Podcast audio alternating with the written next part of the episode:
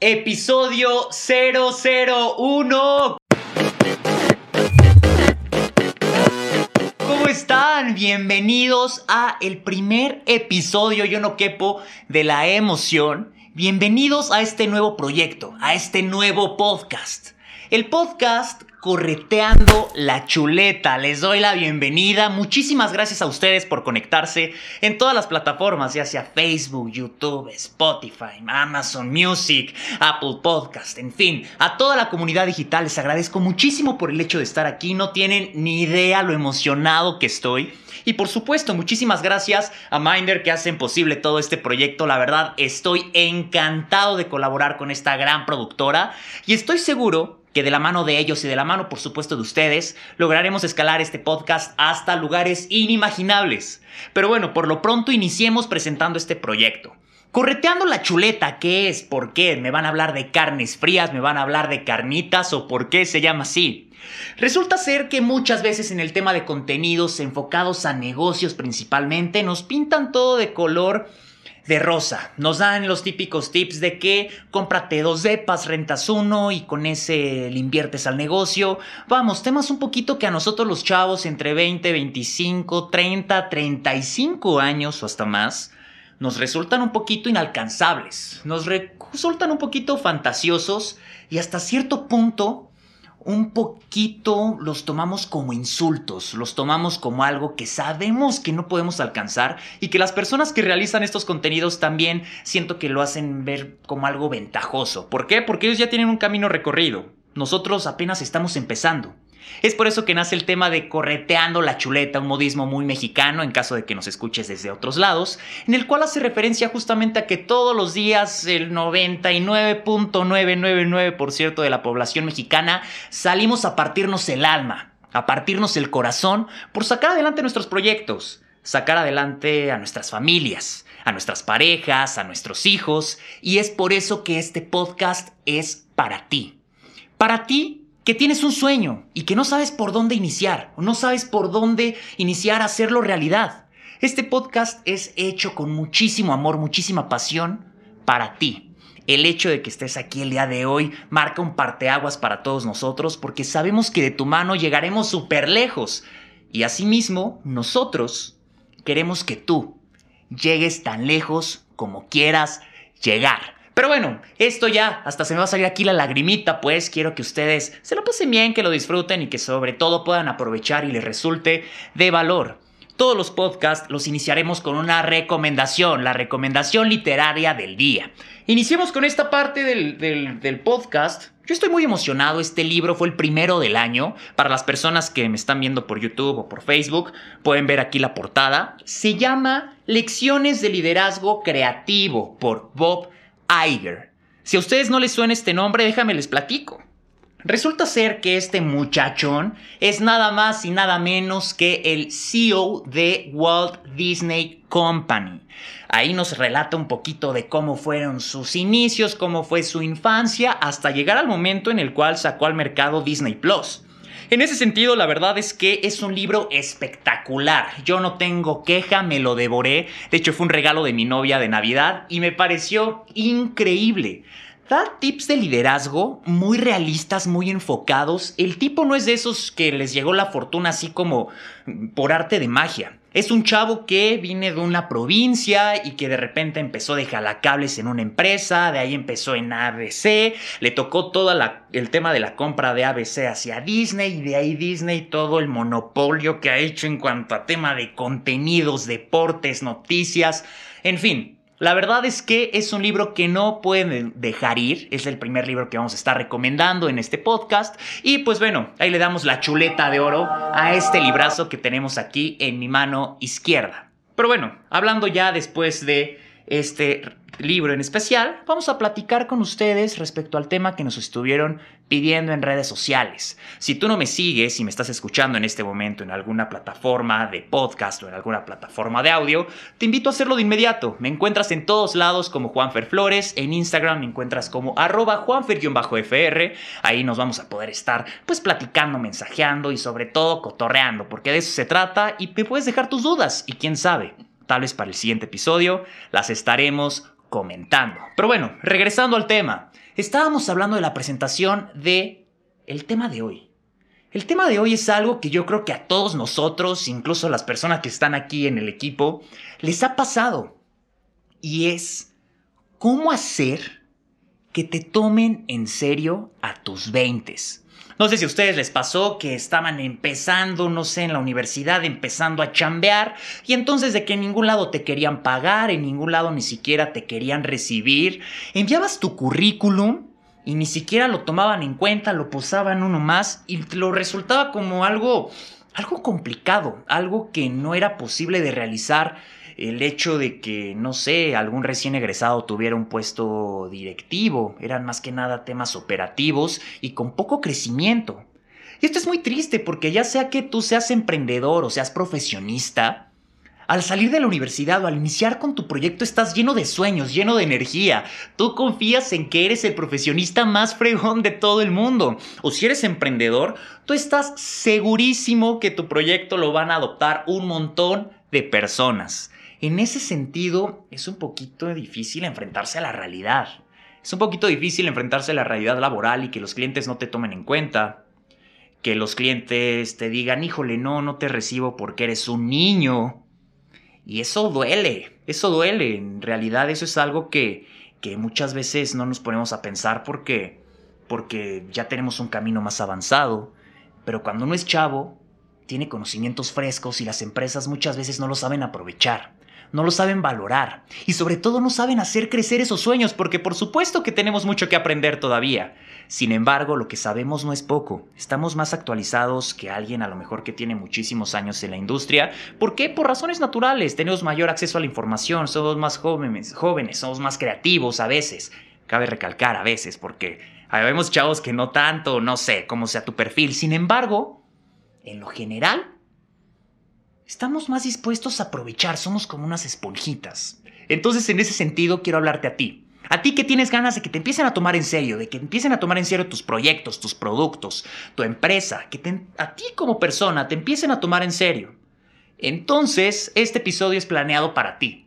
Déjame empezar con datos duros para que más o menos te des una idea de dónde estamos parados en México actualmente. Vamos a hablar de México en esta ocasión. Según una estadística, un estudio que arrojó la encuesta nacional de egresados, un empleo directamente relacionado a lo que un profesionista estudió, solamente aproximadamente el 57% de los egresados lo alcanzan. Eso quiere decir que aproximadamente el 43% de los chavos que están saliendo de la universidad están trabajando de cosas que ni siquiera tienen una, no sé, algo relativamente enfocado a lo que estudiaron. Eso a mí me preocupa. Eso me preocupa muchísimo porque cuántas desveladas, cuántas horas de estudio, cuánto dinero invertido para que a la mera hora te termines dedicando a algo completamente diferente porque es pues para lo que hay. Entonces, déjame hablarte a ti, a ti estudiante, egresado o recién emprendedor que estás viendo este video, que estás escuchando este podcast. Resulta ser que un sueldo de un recién egresado, de un veinteañero en México, ronda alrededor de los 6.517 pesos mexicanos. 6.517 pesos mexicanos al mes. Y esto es para un hombre. Una mujer recién egresada gana alrededor de 5.551 pesos al mes. ¿Qué se puede hacer con ese dinero? ¿Realmente qué se puede hacer? No puedes pagar a lo mejor un coche, la renta de tu casa, comida, gasolina. Es impensable. ¿Para eso estudiamos?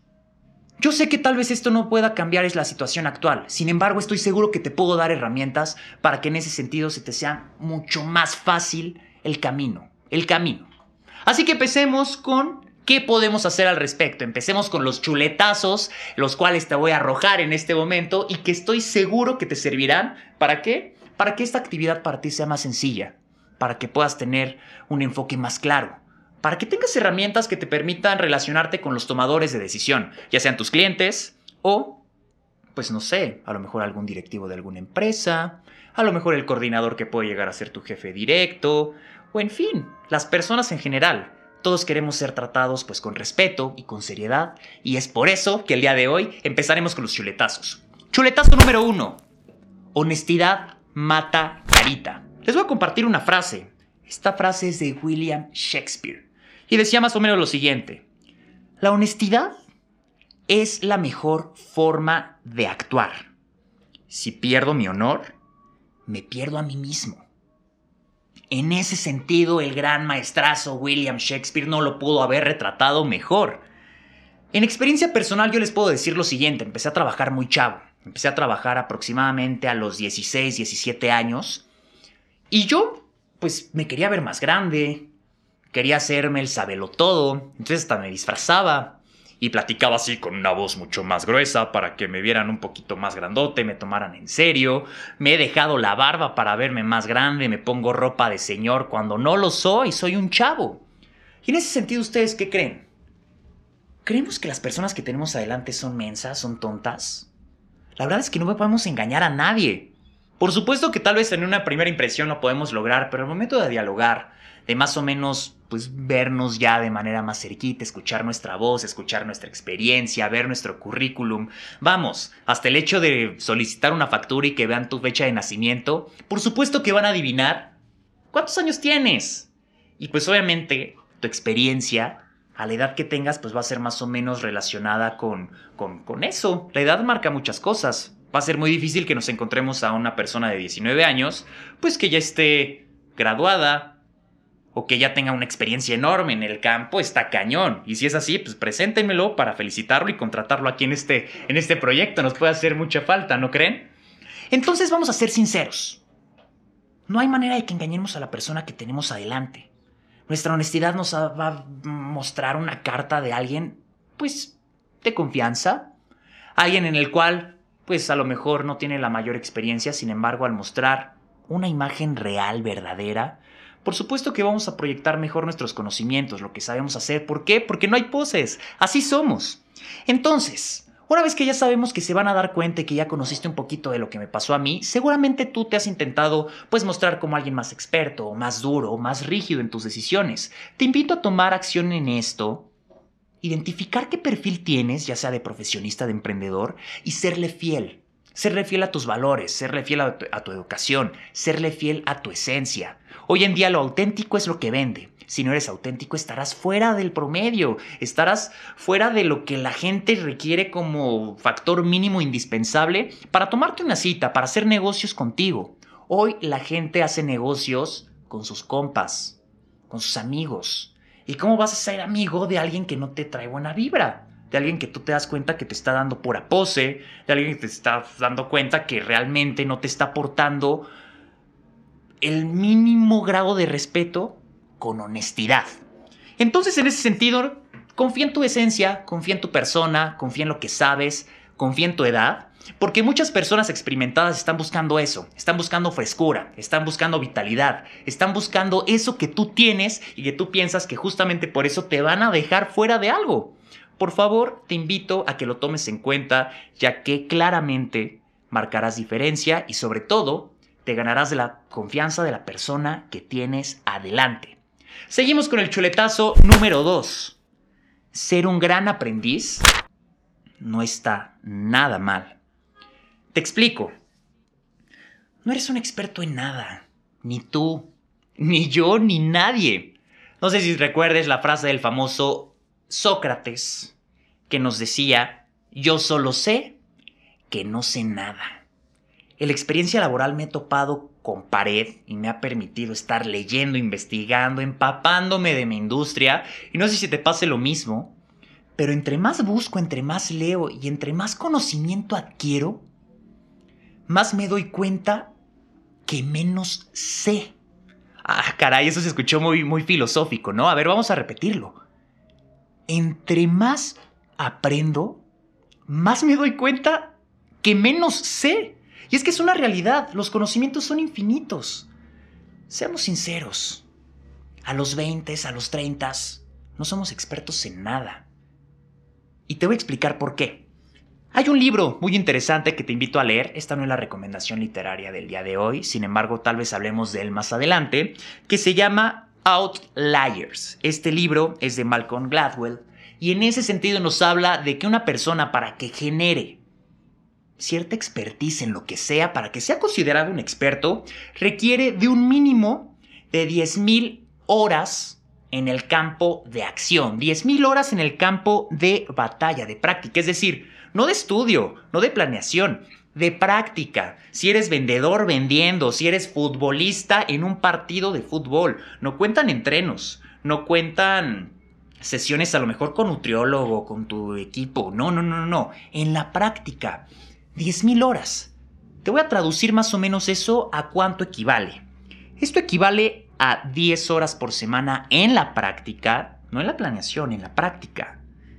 En 20 años. Fíjate, o sea, si le dedicas 10 horas a la semana, vas a lograr la expertise en 20 años. 20 horas por semana en 10 años y 40 horas por semana en 5 años te vuelvo a hacer la pregunta. ¿Consideras realmente que eres experto en algo? Eso no está mal. Reconocer que estamos aprendiendo está increíble. ¿Por qué? Porque en ese sentido nos vemos como una persona con apertura, como una persona que tiene ganas de aprender y como una persona que por supuesto que va a llegar a absorber todo lo que una empresa, una organización, un cliente o quien sea le puede aportar. Entonces, en ese sentido, existe algo que se llama la soberbia del egresado y yo pasé por ahí. Yo sé que tú también recién egresas y acabas de leer libros y acabas de tener tu título, entonces tú piensas que te la sabes de todas, todas, y sales y entonces te vendes como una persona súper carísima que sabe lo que nadie conoce en el mercado, y aparte, o sea, eres exigente, ¿eh? o sea, no, nada de puestitos ahí pequeñitos, no, tú te vas de que al puesto ya directivo, al puesto del coordinador, al puesto de gerente, o en tu emprendimiento eres selectivo y no, no, no, tú no lo quieres arrancar hasta que esté al 100% y que le pueda competir a quien me digas, a Amazon, a las, a las transnacionales, no sé. Eso nos pasó a todos. Pero seamos sinceros, eso es mera soberbia. Porque yo estoy seguro que al igual que tú, cualquier egresado, cualquier principiante sabe muchísimo en esto, en la lectura, en el tema de cómo deberían de funcionar las cosas.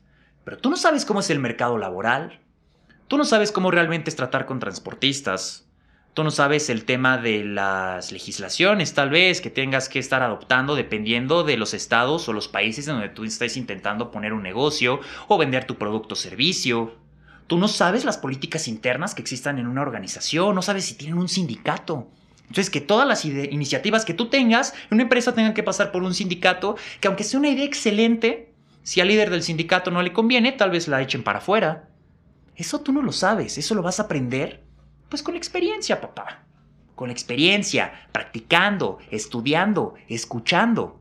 Por favor, bajémonos de ese ladrillito e intentemos mostrarnos como una persona abierta a aprender. ¿Por qué? Porque estoy seguro que eres un excelente profesionista, eres un excelente emprendedor, pero por temas lógicos nos hace falta práctica, nos hace falta muchas horas de trabajo para llegar a esas 10.000 horas de las que estamos hablando para lograr nuestra expertise. Así que bueno, entre más investigas, más conoces y te das cuenta que menos sabes. Eso es a donde quiero llegar el día de hoy contigo y nos permite pasar al chuletazo número 3.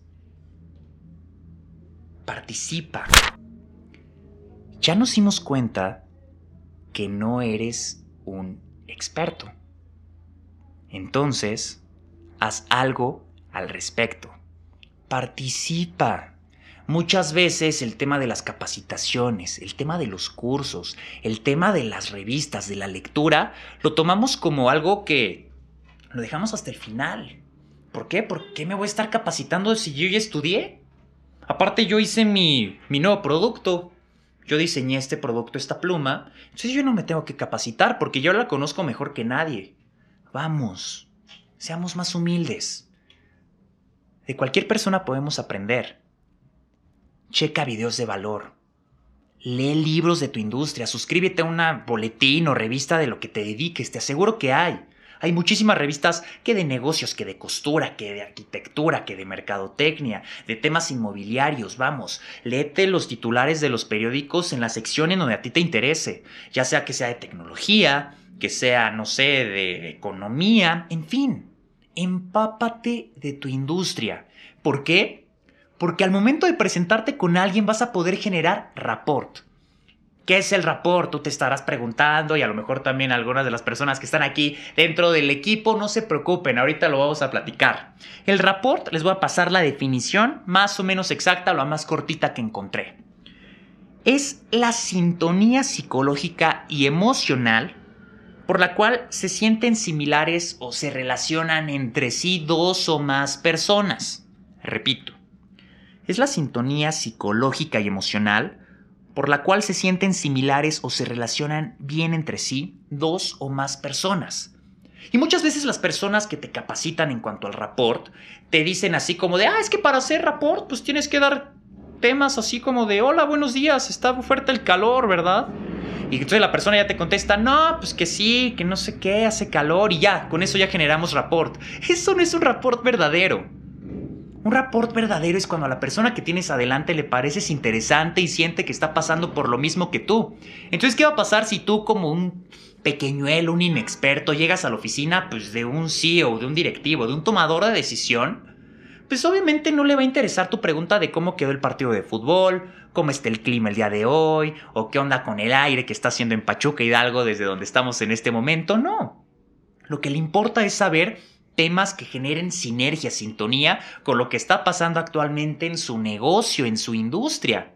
Entonces, si tú eres una persona capacitada, leída y que conoce lo mínimo indispensable que está pasando actualmente, tanto de manera macroeconómico como microeconómico, te aseguro que le vas a resultar una persona interesante. Una persona que le va a resultar agradable tener nuevamente en su escritorio, en su oficina, compartir una mesa. ¿Por qué? porque cumples con los requisitos de una persona que sabe del mercado, que sale, sabe cómo se mueve el business, que sabe repartir el queso, pues. Entonces capacitémonos, nos conviene, te conviene. Por favor, participa, participa en las capacitaciones de tu empresa, participa en foros, foros relacionados en Facebook. Vamos, no todo es invertir lana, hay muchísimas herramientas gratuitas. Es más, el hecho de que tú estés viendo este video, que estés escuchando este podcast, ya me dice mucho de ti. ¿Por qué? Porque estás fuera del promedio. Estás ocupando tu tiempo libre, ya sea que vayas en el coche, que estés en el gym, que estés en tu casa, que estés descansando. ¿Para qué? Para consumir contenido que te pueda aportar algo, que le pueda aportar algo a tu chamba, que te puede mejorar tu vida o de los tuyos, de tu familia, de tus chavos, de tu esposa, que te va a permitir construir tus sueños. Eso está increíble. Te agradezco muchísimo la confianza, pero también te felicito. Te felicito porque si tú sigues haciendo esto, ya sea conmigo o con alguien más, te aseguro que los resultados van a ser increíbles. Y con esto pasamos al chuletazo número 4, señoras y señores. Chuletazo número 4. El poder de la escucha activa. Aquí vamos a hacer una pregunta. Es más, hasta las personas que están aquí en el, en el foro vamos a estar participando. ¿Ustedes qué creen? ¿En, que, ¿En qué momento, en qué momento ustedes consideran que uno aprende? ¿Cuando habla o cuando escucha? Cuando escucha. Cuando escucha. Cuando habla. Cuando habla. Cuando escucha. Yo voy por las dos. Por las dos. Tú ahora sí que no te quieres comprometer. Mi amor hermosa, guapísima. Cuando escucha. Cuando escucha. ¿Cuándo escuchas? ¿Cuándo escuchas, compadres? En, en, la escuela, por supuesto, que tú estás escuchando y que te puede dejar mucho más información escuchar que hablar. ¿Por qué?